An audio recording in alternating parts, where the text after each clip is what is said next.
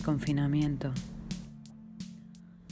Mañana justo hace 14 días que, que se estableció el estado de alarma aquí en España. Recuerdo que el día de antes, hoy exactamente 14 días, por la mañana yo estaba bien y a mitad de la mañana me puse muy nerviosa por todos los comentarios que escuchaba de la gente acerca del coronavirus, que podíamos infectarnos. Hasta entonces yo me lo había tomado a broma. Pensaba que, que todo el mundo estaba siendo muy exagerado y yo trataba de minimizar pues bueno el impacto social que estaba teniendo la situación de la enfermedad y, me he reído mucho de eso en, ese momento. Pero ese día tuve miedo, miedo de, ir a trabajar y, contaminarme, por no contaminar a, mamá, a mí misma, por, miedo a que, que eso de lo que estaban hablando día a día en televisión y en la radio, en todos los medios se, pudiera ser realidad. Entonces escribí al trabajo y dije que, no iba a ir, que ese día no iba a ir, porque pensaba que, que, bueno, que podíamos encontrarnos en una situación de peligro. Y entonces escribí y dije que no iba. Bueno, la verdad es que hubo mucha comprensión en ese sentido. Me llamó Cristina, que es mi jefa, y me dijo que, que no pasaba nada, que entendía la situación y bueno, que, a ver qué pasaba. A las pocas horas o a la hora, Pedro Sánchez hizo el comunicado en televisión de que se iba a paralizar España desde el día siguiente y yo me sentí contenta de, haber mandado el mensaje y decir que no iba, de haber dado el paso antes de que lo dieran por televisión. A partir de ese día empezó mi confinamiento, justo el día de antes de, que lo, lo diera el Estado, el, la de alarma.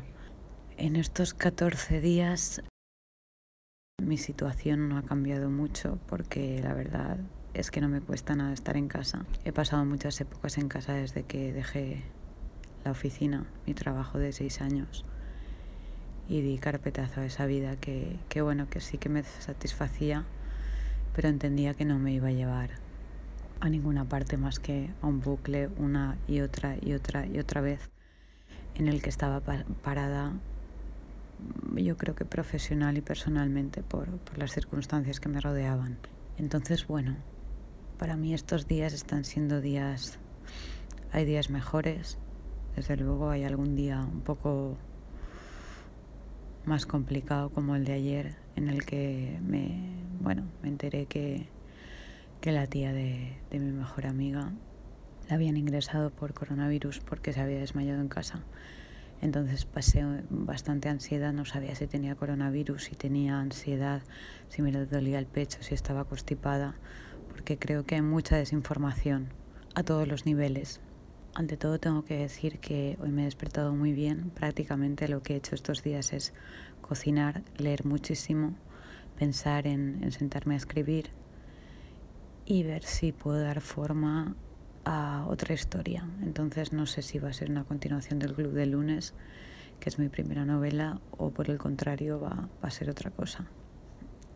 Siempre pienso que, que tratamos de, de, escondernos ante los demás. Creo que, que tratamos de llenar un poco el vacío de nuestra propia existencia, de, de no querer pararnos a pensar en nosotros, cuando lo principal somos nosotros y para que el resto esté bien, uno tiene que estar bien y tiene que quererse. Ahora estaba viendo una escena de Las Horas, una película que me encanta, en la que Richard le dice a Clarissa, ay, Clarissa, siempre haciendo fiestas para disimular el vacío. Y es así, ¿no? Todos eh, tratamos de, llenar con ruido las voces, las voces que, que, a diario, cada segundo, cada hora, cada día de nuestra vida nos golpean fuertemente para decirnos si ese es el camino que queremos tomar o, o por el contrario nos estamos equivocando. Entonces creo que No es mi caso porque, aunque voy a hablar desde mí, porque debemos de ser conscientes de lo que somos, de lo que queremos. La vida es una y, en estos días más que nunca debemos aferrarnos a ello, a, las ilusiones que tuvimos desde que éramos pequeños y darnos cuenta si, si nos hemos convertido en la persona que queríamos, en la persona que soñábamos cuando éramos niños. Recuerdo que hace poco vi una serie, Feud, la he visto por segunda vez, del enfrentamiento entre John Crawford y Bette Davis en en el rodaje de la película de, de que fue de Baby Jane y bueno, en una de las escenas finales de, de la serie, John Crawford está delirando a punto de morir y cree que está en una fiesta con Jack Warner, el director de la Warner Bros., con Eda Hopper, que era una periodista sensacionalista del momento, y con Bette Davis, ¿no? su gran enemiga del cine y de la vida. Y en un momento ella dice, bueno, dice, he pasado mi vida siendo John Crawford, un personaje que cree para otros y no sé quién soy cuando estoy conmigo misma.